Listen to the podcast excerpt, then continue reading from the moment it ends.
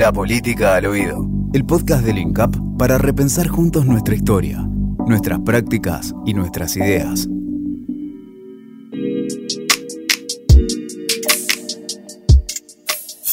No estamos solos, no somos el único país de la Tierra.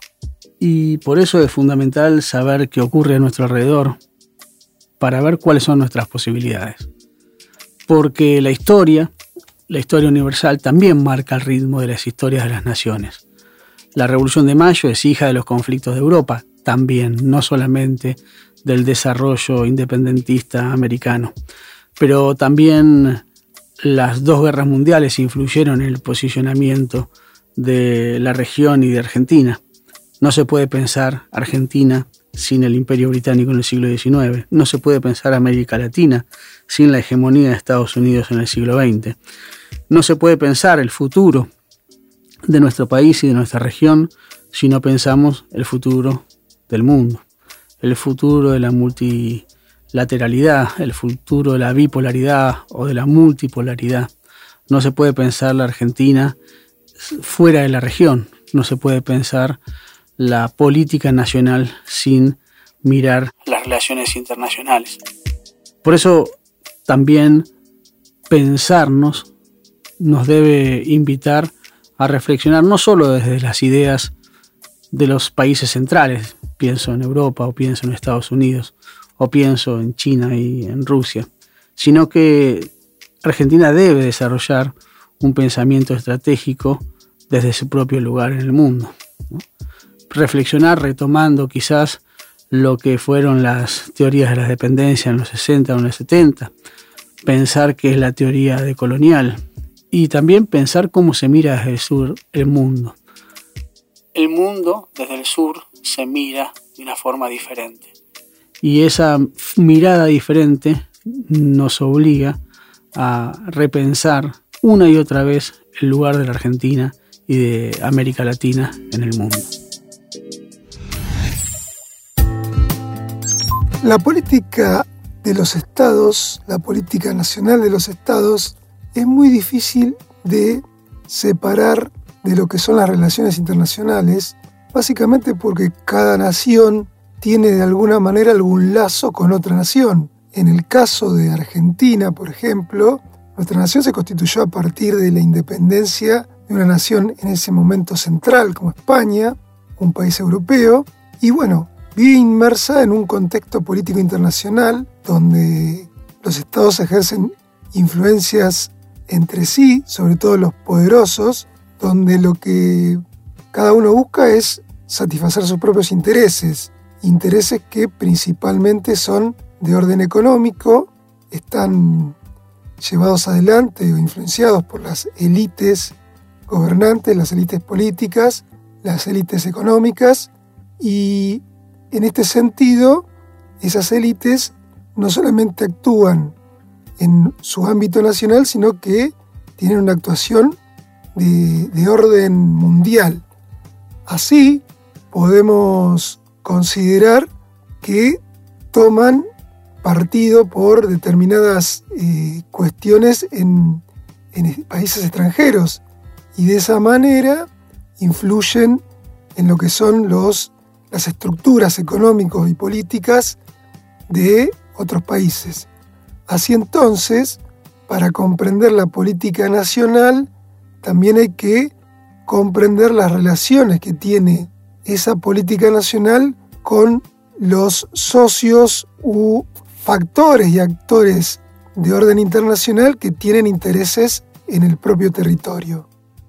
Está bueno pensar a las relaciones internacionales como como un aspecto más eh, de nuestra vida cotidiana que tiene impacto en nuestra cotidianidad y en nuestra política concreta, diaria, como país. Em, en general están planteadas como que las relaciones internacionales se relacionan con los diplomáticos y con los grandes tratados internacionales y los conflictos entre los, los países. Y lo cierto es que todos, todos los elementos eh, que hacen a, la relación que tienen los distintos países entre sí eh, tienen impacto después en la vida de todos, ¿no? Es decir, por eso está bueno pensar que cuando se toman decisiones de ajuste económico porque hay que pagar eh, servicio de la deuda externa o porque para atender condicionamientos del Fondo Monetario se toman medidas hasta del orden educativo. Pensando ese tipo de cuestiones, está bueno tener en cuenta que esto que cuando pensamos las relaciones internacionales también estamos pensando nuestra política concreta y diaria, ¿no? Y que seguramente la relación que la Argentina tiene con el mundo, sus exportaciones, cómo, es, cómo son las inversiones que se hacen, después nos impactan porque, por ejemplo, tienen que ver con qué tarifas pagamos quiénes son eh, los que nos proveen de luz, de gas, etcétera. Todo eso tiene que ver con nuestras relaciones internacionales, eh, o cómo es la logística de cómo se transportan nuestros productos hacia el exterior. También tiene impacto luego en cómo suben los precios de las cosas que consumimos, etcétera. Es decir, entonces está bueno integrar esta idea de las relaciones internacionales a toda nuestra reflexión sobre la política en general. Esto pasa en todos los países, ¿no es cierto? O sea, realmente el proceso de creciente interrelación entre, entre los países ha sido algo que signó, ¿no es cierto?, los, los últimos años del siglo XX, como un proceso muy contundente que fue llamado globalización en los 90, ¿no? Pero más allá de esta cuestión, en América Latina y en los países de la región y en la Argentina, la percepción de que las relaciones internacionales tienen un impacto muy grande en nuestra política es una evidencia, ¿no? Es decir, somos naciones que mm, surgimos como tales en el contexto de la liberación de eh, la opresión de un poder extranjero, ¿no? Entonces, ese hecho de que nuestras naciones surgieron en los procesos de la independencia también hace que nuestra propia identidad como región y como nación tenga que ver con nuestra relación con otros países, ¿no? Eh, y lo hicimos también en forma conjunta como región, ¿no? En ese momento, con todas las dificultades que ese proyecto tuvo, pero lo cierto es que compartimos en ese momento los ejércitos plurinacionales, que fueron los que nos permitieron transformarnos en naciones eh, independientes, ¿no? Por eso digo, la palabra independencia me lleva a pensar como problemática que nos atraviesa también como naciones latinoamericanas, la de la dependencia, que es una problemática pensada, nombrada de esa manera en la década de los 60, ¿no? ¿Qué son las teorías de, la dependencia? Bueno, hay que remitirse un poquito más atrás a qué fueron las, las teorías del desarrollo, el modelo centro-periferia, Em, alrededor de la década de los 50, lo que se plantea para los países em, de la región es que necesitan, son países que están atrasados en una idea de desarrollo lineal, ¿no? Esas fueron las teorías de la modernización. Las teorías de la modernización plantearon como que, bueno, que los países eh, estas sociedades eh, pertenecientes a lo que luego se conocerá como tercer mundo, en ese momento todavía no tenía esa denominación, pero de la región latinoamericana, así como muchos países de África, muchos países de Asia, tenían que llegar a ser países desarrollados, ¿no? Y que para acceder a ese, a ese estadio del desarrollo había que em, recorrer determinado camino lineal, ¿no? Entonces, hay una mirada positivista y lineal sobre el desarrollo, ¿no? Entonces ahí están los países subdesarrollados y luego los países desarrollados, ¿no? Que han conseguido el despliegue autosustentado de sus fuerzas productivas. Eh, América Latina estaría entonces en un estadio menor de desarrollo. La teoría, digamos, elaborada en la CEPAL por eh, fundamentalmente, en la región ya hacia, digamos, mediados, fines de los 50, lo que plantea es que existe una relación asimétrica entre los países de la región y los países desarrollados, que no solamente se trata de un proceso lineal y digamos de, de, estadios, sino que en realidad hay un vínculo entre el centro y la periferia del mundo, que está caracterizado porque unos son los proveedores de insumos industriales y bienes manufacturados y las zonas periféricas son las proveedoras de materia prima. Y que esa situación genera una gran diferencia estructural donde se produce algo que se llamó el deterioro de los términos de intercambio, es decir, que cada vez se iban a necesitar más materias primas para conseguir la misma cantidad de bienes industrializados y que eso generaba un constante traslado del excedente, digamos, de, los, de estos países periféricos hacia el centro.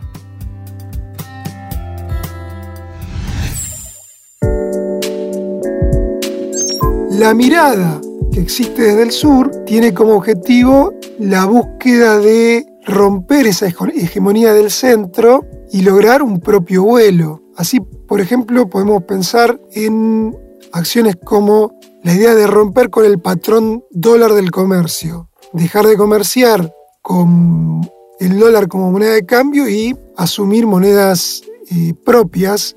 Por ejemplo, si nosotros comerciáramos con Brasil, hablar de comerciar en reales o en pesos y no tener el dólar entre medio. Y, por ejemplo, el hecho de comerciar con China a partir de el yuan.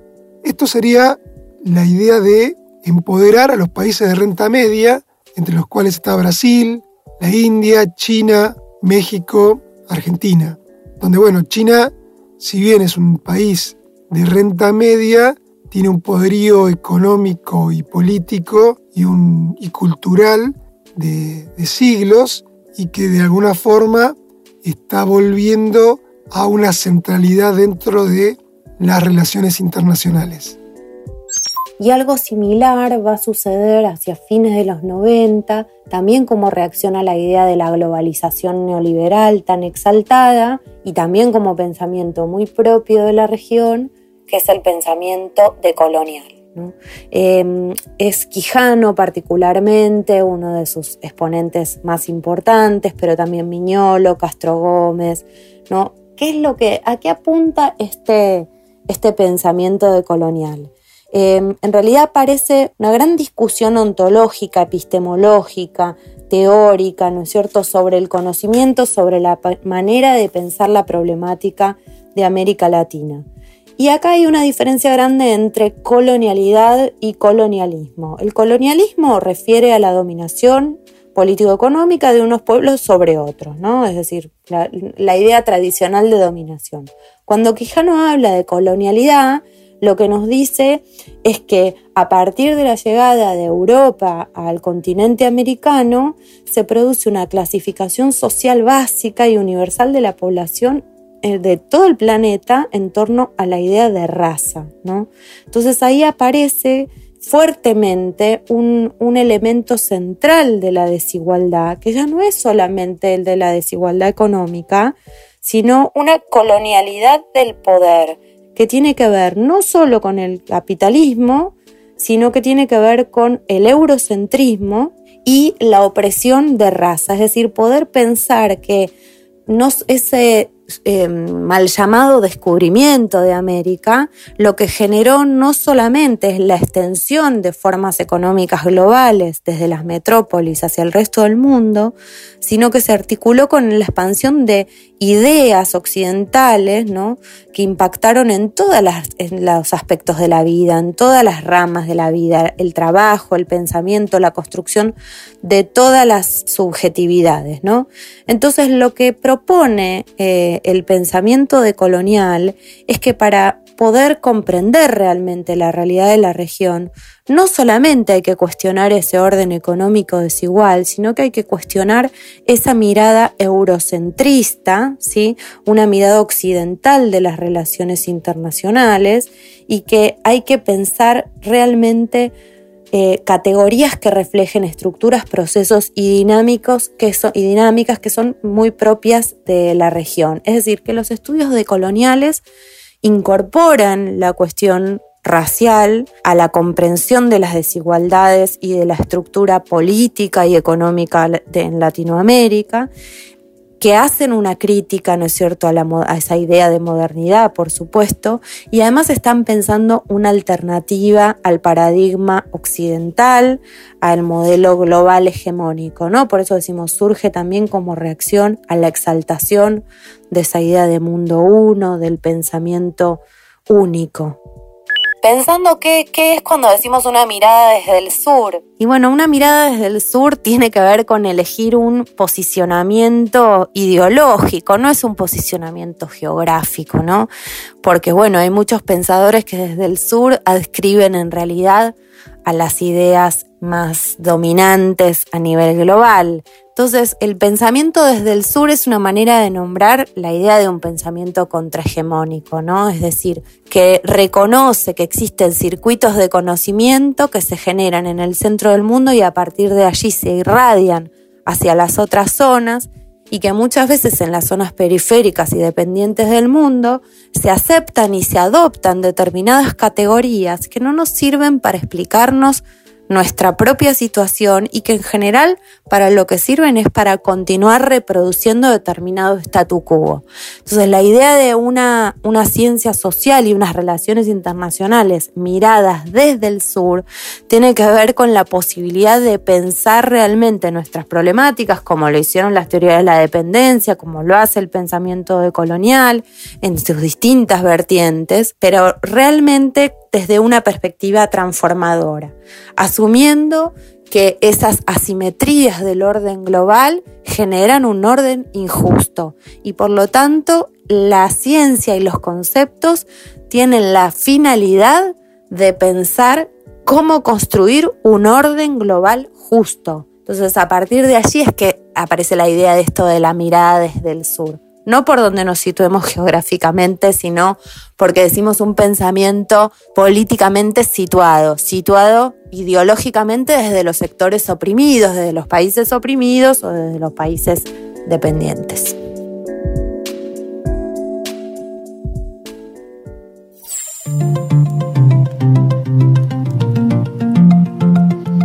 Si te gustó lo que escuchaste, si te pareció interesante, si te convocó a pensar, a reflexionar, te invitamos a que te acerques al INCAP eh, para seguir pensando colectivamente quiénes somos, quiénes fuimos, a dónde vamos, eh, como país y como, como mundo, como, como, grupos sociales también y como individuos. Nuestros seminarios están pegados en nuestra página incapdigital.mininterior.gov.ar. Te esperamos allí para seguir creciendo juntos.